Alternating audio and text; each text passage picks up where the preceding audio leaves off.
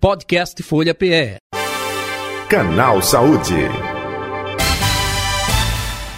Vamos falar sobre vacina contra hepatite B, que pode ajudar no combate ao câncer de fígado. Deixa eu trazer dados aqui, informações sobre o assunto. Segundo a OMS, a Organização Mundial de Saúde, cerca de 1 milhão 750 mil mortes no planeta acontecem anualmente em decorrência da hepatite. A doença que atinge o fígado se divide em A, B, C, D e E, podendo ter diversas causas, como doenças autoimunes, eh, genéticas, abuso de álcool e drogas, ou por infecção provocada por algum tipo de vírus.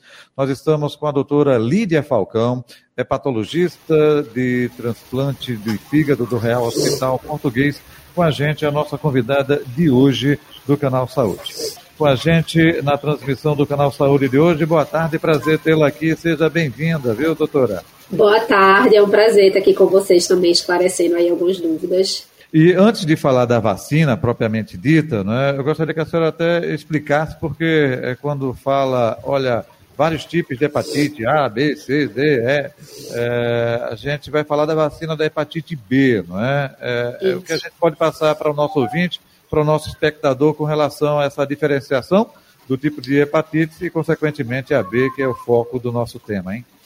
Joia. Então, nós temos realmente a hepatite A, B, C, delta e E.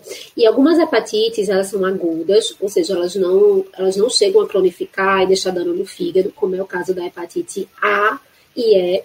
E algumas outras hepatites podem se tornar crônicas e a longo prazo causar cirrose e câncer de fígado, como hepatite B, C e delta. A importância maior da hepatite B que vai ser enfocado aqui é porque para essa vacina, para essa hepatite existe uma vacina. Ou seja, para a hepatite C, por exemplo, que também causa cirrose e câncer, nós não temos vacina e não temos uma forma de garantir essa prevenção. Mas para a hepatite B, nós temos sim uma vacina que está amplamente disponível e é por isso que a gente vai conversar sobre ela aqui. Perfeito. Agora, doutora, no caso específico da hepatite B, ela é causada é, por um vírus, ela é passada de que forma, é, pode ser sexualmente ou não, o indivíduo tem que ter predisposição. No caso da hepatite B, como ela é contraída, como a pessoa contrai ela? Em relação à hepatite B, nós temos alguma forma, muitas formas de contágio, tá? Ela não é uma hepatite que se passa com beijo, por gotícula, abraço, usando copo, prato, não. A hepatite B, ela, a gente pega ela por contato com fluidos. Então, é, fluidos como sangue, sêmen, é, fluido vaginal. Então, pela relação sexual, né, a gente tem uma transmissão sexual, sim, mas muito mais importante é a transmissão por contato de sangue, objetos perfuro-cortantes. Então, por que, que eu saliento isso? Porque a gente usa muito alicate, quando vai em manicure, objeto de barbear, lâmina. Então, qualquer objeto cortante que tenha contato com seu sangue e que tenha contato com o sangue de outra pessoa pode causar aí essa transmissão da hepatite B. Temos também a transmissão materno-fetal, quando a mãe tem hepatite B, o filho, né, o bebê que está na barriga da mãe, pode pegar hepatite B e nascer com hepatite B também, tá? Mas a forma, tanto a forma sexual quanto a forma de transmissão por sangue, né, por é, compartilhamento de objetos perfluocortantes, são as principais formas de transmissão desse vírus. Ok. É, doutora, outro detalhe também, doutora Lídia Falcão. É, Sim. Apresenta sintomas é, ou não, é uma doença silenciosa. Como identificar que a pessoa está. Geralmente é com hepatite, e aí, quando vai fazer o exame, é que se é, consegue diagnosticar que é hepatite B. É um pouco disso ou não? Então, na verdade, nós temos várias formas de diagnóstico da hepatite B. Primeiro, nós temos que saber que temos a forma aguda da doença. Então, assim, temos um contato recente. Essa forma aguda, ela pode ter tantos sintomas mais graves, por exemplo, o paciente ficar com aquela cor amarelada no olho, chamada de quiterícia, ter febre do abdominal, e daí se fazer a pesquisa de qual vírus causou encontrar hepatite B, ou na forma aguda, ela pode ser assintomática também. O paciente às vezes tem uma hepatite B sem sintomas nenhum e só vai descobrir depois de muitos anos, depois que faz exames do fígado que vêm alterados. Então, nós temos geralmente essas duas formas de diagnóstico. Ou o paciente já tem sintomas virais, o olho amarelo, e vai fazer os testes de, de vírus e acha hepatite B, ou depois de um longo tempo, quando vê alguma taxinha do fígado alterada e vai procurar a causa dessa alteração das taxas do fígado, é que se descobre a hepatite B tá? Mas era, geralmente o diagnóstico é de fácil realização. Com o exame de sangue, nós conseguimos avaliar se tem ou se não tem vírus, tá? Uhum. A sorologia, inclusive, ela não precisa nem ser solicitada pelo médico especialista. No posto de saúde, a gente tem é, um testezinho rápido que fura o dedo e a gente consegue ver se teve contato ou não com a hepatite B. Bem de fácil acesso. Entendi. Ou seja, é, é, mesmo a pessoa que não tem plano de saúde, opa, rede SUS, pode fazer um exame, aí já é diagnosticado. Sim, sim, sim, sim. E, e, é, e, e é um exame entendi. simples, tá? Já é só um furinho no dedo, um teste rápido já consegue diagnosticar. Perfeito. E aí me permita, aí quando isso é, é, constatado, aí já é encaminhado do próprio posto de saúde para um especialista, para marcação de consulta, olha, é, é necessário você fazer o acompanhamento. É um pouco disso, né, doutora? Isso, exatamente. Até porque a gente tem que ver se é um paciente que está com hepatite B aguda, se é um paciente que já está com hepatite B crônica, se esse paciente que tem hepatite B já está tendo algum dano do fígado, se esse vírus já causou inflamação no fígado há muito tempo e o fígado já está evoluindo com a cirrose até para ver também se já evoluiu com câncer de fígado. Então, o paciente tem o diagnóstico, ele tem que ser encaminhado para o especialista para poder avaliar tudo isso, se vai ter indicação de tratamento ou não, porque eu acho que você vai chegar nessa pergunta, né? Se tem tratamento, se não tem, né? Então, vou, vou esperar você, você chegar lá. Fique à vontade, pode falar, doutora, fique à vontade. Então, vamos lá. Depois que nós diagnosticamos a hepatite B, né? Então, a gente vai avaliar por uma série de fatores, exames de sangue, é, ultrassom do fígado, vários fatores vão nos guiar se a gente vai começar o tratamento antiviral ou não. O paciente tem indicação de tratar, esse, esse tratamento ele é disponibilizado pelo SUS. Na verdade, os, todos os pacientes tratados, tanto os que têm convênio, os que não têm convênio, eles podem ser tratados rede SUS.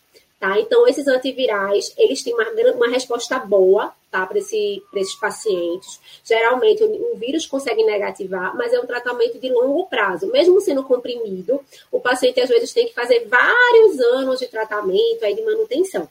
Tá? Mas o importante é manter esse vírus negativo, porque isso também reduz a incidência de cirrose e de câncer. Por exemplo, o paciente que tem hepatite B, indicação de tratamento, não tem cirrose ainda. Se a gente mantém esse vírus negativo, esse tratamento a longo prazo, vai evitar que o paciente evolua com cirrose e com câncer de fígado. Entendi. Ô, doutora, é, é, deixa eu ver é, se eu entendi. É, o vírus permanece, é, é, não existe cura, existe um acompanhamento para que ele fique negativado, é isso? Mas sempre eu vou carregar esse vírus dentro de mim ou não? Então, depende. Então, vamos lá. Tem vírus, tem casos em que a gente tem infecção aguda e que o nosso próprio corpo, a nossa própria reação inflamatória contra o vírus, expulsa o vírus. E a gente acaba apresentando um anticorpo contra ele.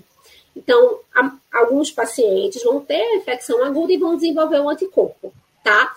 Outros pacientes não, tá? Outros pacientes não vão gerar essa resposta inflamatória tão importante, não vão gerar um anticorpo. E esse vírus vai ficar permanecendo no nosso organismo por muitos e muitos anos. Como muitas vezes esse vírus não causa sintomas, tá? Então o paciente nem, nem sabe que tem o vírus. Então, a longo prazo, aí o, fígado já pode ter cirrose, então outras complicações, é que o paciente vai descobrir, opa, o que foi que causou minha cirrose? Eita, tinha hepatite B. Então, é por isso que todo paciente que tem hepatite B tem que ser avaliado, porque alguns vão evoluir com a presença, com a formação do anticorpo e vão ficar imunes, e outros não. Outros não vão ter um anticorpo e o vírus vai ficar permanecendo por longo tempo, tá? Entendi. Estamos conversando com a doutora Lídia Falcão, hepatologista do transplante de fígado lá do Real Hospital Português, aqui do Recife, a nossa convidada de hoje, do Canal Saúde. Doutora, outro detalhe eh, também, eh, tem uma idade específica que pode uh, aparecer a hepatite B ou não? Eh, na então, infância pode? Qualquer idade. Tanto é que existe a transmissão materno-fetal. Né? Então, o bebê já pode nascer com hepatite B não existe idade é, limite para transmissão. Então, qualquer pacientezinho, mesmo criancinha, tudo que apresente alguma alteração hepática, tem que ter a investigação da hepatite B. O que tem reduzido muito é, a prevalência nessa faixa etária pediátrica é porque tem a vacina da hepatite. B no calendário vacinal. Então, geralmente, como essas crianças são acompanhadas desde nascença, né, com calendário vacinal, e essa vacina é dada logo no primeiro ano de vida, antes do primeiro ano de vida, então isso tem gerado né, uma menor taxa de hepatite B nessa população pediátrica. Geralmente a gente tem encontrado hepatite B nos pacientes mais velhos, né, porque quem tem acima de 40 anos, por exemplo, não tinha essa hepatite B obrigatória no calendário vacinal. Perfeito. Então, não se vacinaram quando adultos, nem quando crianças, e ficaram mais suscetíveis. É uma vacina que tem uma excelente resposta. Perfeito. Doutora Lídia Falcão, a pergunta de um milhão de dólares. Com essa loucura que nós estamos vivenciando, eh, não somente no Brasil, mas eh, no mundo, com é, grupos anti-vacinas, aqui no Brasil o receio de que doenças possam retornar como até a poliomielite, né, que foi extinta é, é, é por falta justamente de é, mães, pais responsáveis né, levar seu filho para vacinar, por conta de tudo isso que está sendo bombardeado. Está é, acontecendo também com relação à hepatite B. É, existe algum estudo, vocês, né, no dia a dia, que lidam né, é, aí na, é, vamos dizer assim, né, é, na frente de recebimento de doenças como essa. Está acontecendo isso também com relação à vacina da hepatite B ou não? Então, geralmente com a hepatite B, tá? É uma vacina é muito tranquila, é uma vacina que não dá efeito colateral, que até grávida pode tomar com segurança. Então, assim, nós não temos observado uma, uma, um receio maior quanto a hepatite B, tá? Então, assim, quando a gente encaminha os pacientes para vacinarem, geralmente a resposta dos pacientes é boa, é, o acesso é fácil no posto de saúde, o que facilita também, né, não tem que fazer marcação, não tem que ligar para agendar, não tem, vários, não tem várias marcas, geralmente é uma só. Então, acho que isso girou realmente muito em torno é, do coronavírus. Tá? Mas para hepatite B, quando a gente tem encaminhado, geralmente o paciente aceita bem. São três doses de vacina, o paciente toma uma dose, 30 dias depois uma segunda dose e 180 dias depois, seis meses, a última dose, que é a terceira dose, é o reforço. Tá? Mas geralmente esses pacientes têm aceitado. Agora, muitos não são vacinados. Né? Isso é o receio, porque a gente. A, a, taxa de paciente não vacinado é muito alta. E não só no meio de pacientes usuários do SUS, tá? Pacientes que tem, que tem convênio, em todos os serviços, a gente tem uma grande taxa de pacientes não vacinados, que a gente descobre quando a gente solicita um anticorpo contra a hepatite B. Então, Entendi. grande parte dos pacientes não tem esse anticorpo ainda, a gente acaba encaminhando para vacinação, tá? Perfeito. E que pode, é, é, infelizmente, lá na frente trazer complicações por conta de não ter sido vacinado, não é isso? Exatamente. Por isso que serve o alerta, tá? Já está no calendário vacinal há muito tempo. Então, desde, sei lá, 30 anos, a gente já tem esse, esse, essa hepatite B no calendário, e todo paciente que não tem um anticorpo deve ser encaminhado para vacinação. Então, qualquer médico, o não especialista, o clínico, o generalista, faz uma vez, pelo menos, na vida, as sorologias virais dos pacientes, pelo menos de hepatite B e C, que são as, as mais graves. Opa, não vacinou, caminha para vacinação. É uma vacina gratuita e boa eficácia. Perfeito. Doutora Lídia, mais algum detalhe que a senhora gostaria de acrescentar nessa reta final do canal Saúde? Fique à vontade, aproveitando, deixe seu contato nas redes sociais ou o telefone daí mesmo do consultório, fique à vontade. Certo. Então, é importante é, a gente lembrar das vacinas, que apesar de ter essa parte de grupo anti-vacina, o que é vacina indicado é testado antes de ser. É, se ser ofertado para a população. Então, são vacinas confiáveis. Vamos proteger justamente para não haver retorno dessas doenças, como ele falou da poliomielite. A, a vacina da hepatite B, especificamente, é uma vacina sem efeito colateral, que grávida pode fazer e deve fazer. É uma vacina que é muito bem tolerada e com uma alta chance de trazer proteção, tá? Essa proteção para hepatite B pode evitar o contato com hepatite B, que pode causar cirrose, e câncer de fígado. Então fica aí o alerta, tá bom? É, vou deixar o contato, né? Estou ali no Real Hepato, no Real Hospital Português. Então, qualquer dúvida, vocês podem estar em contato. Vou deixar o telefone também. Posso falar agora o telefone? Fique à vontade. Pronto, vou falar aqui agora o telefone, é 3416-7390 ou 3416-7391. Meu nome é Lídia Falcão, qualquer dúvida, pode procurar a gente lá no português, tá bom?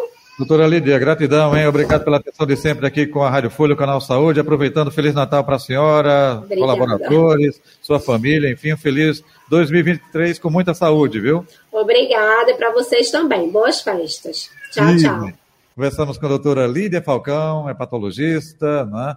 ela que é do Hospital é Real, Hospital Português aqui do Recife, nossa convidada de hoje do Canal Saúde. Podcast Folha PE. Canal Saúde.